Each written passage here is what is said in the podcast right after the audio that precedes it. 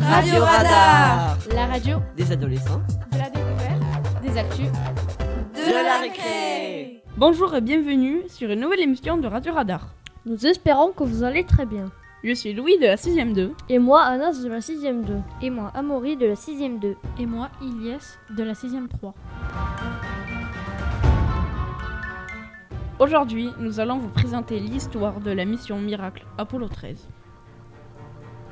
En avril 1970, Apollo 13 devait être la troisième mission à se poser sur la Lune, mais une explosion oblige un retour en catastrophe. La NASA va sauver l'équipage. Pour cela, Apollo 13 reste un échec réussi. L'équipage est composé de Jim Lovell, c'est le commandant de la mission. Il avait déjà volé auparavant sur la mission Gemini 8, Gemini 12 dont il était également le commandant, et Apollo 8 où il a été un des premiers à voir la Lune de près. Il est également accompagné de Jack Swigert, le pilote du module de commande. Il remplace Ken Mattingly et effectue son premier vol spatial. Le dernier membre de cette mission est Fred Hayes, le pilote du module lunaire. C'est aussi la première fois qu'il va aller au-dessus de nos têtes. Les objectifs étaient d'étudier la région Framaoro, ramener de la pierre lunaire et déployer des instruments qui nous en apprendront plus sur notre sol satellite.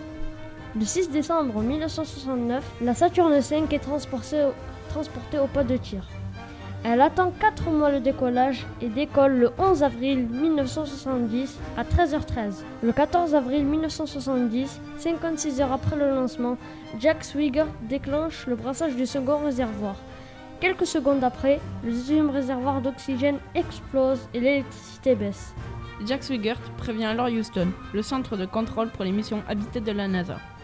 Mais sans doute à cause de la médiocre qualité de leur appareil de communication de l'époque, Houston va alors leur demander de se répéter et c'est Jim Lovell qui va s'en occuper. Il prononce alors ces mots restés gravés dans l'histoire que nous avons traduits ici. Houston, nous avons un problème ici. La tension du bus électrique principal B est en sous-tension. Il faut absolument les ramener. Alors que l'équipage fait des manipulations, Lovell remarque des particules qui s'échappent du module de commande. C'est l'oxygène du second réservoir qui est autour du module de commande. Dix heures après, ils arrivent finalement à la Lune. L'équipage passe du côté sombre de la Lune et détiennent à ce jour le record des humains les plus loin de la Terre. Houston et l'équipage essayent plein de manœuvres différentes pour essayer de rentrer sur Terre, comme corriger leur angle d'arrivée.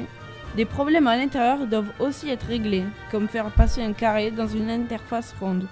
Finalement, l'équipage reprend la route en direction de la Terre, grâce aux dernières réserves du module lunaire et pénètre dans l'atmosphère, sain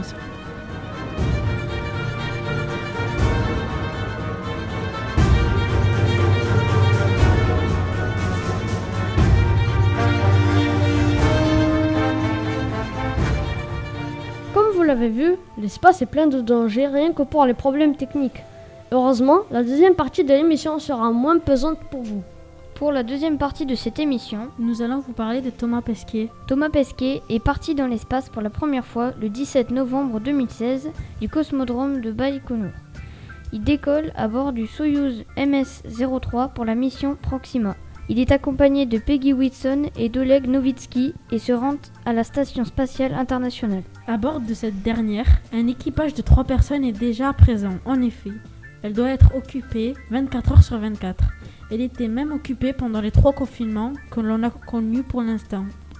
L'équipage de Thomas Pesquet s'amarre à la Station spatiale internationale 48 heures après le décollage, le 19 novembre 2016. Le temps de notre spationaute français à bord de la station est divisé. Il passe la majeure partie de son temps à faire des expériences scientifiques.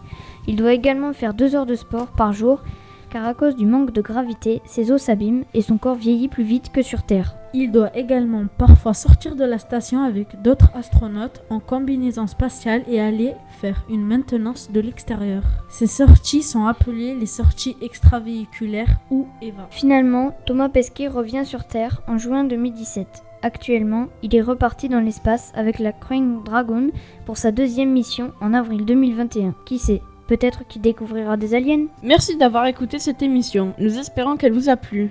Et sur ce, on vous donne rendez-vous pour une nouvelle émission de Radio Radar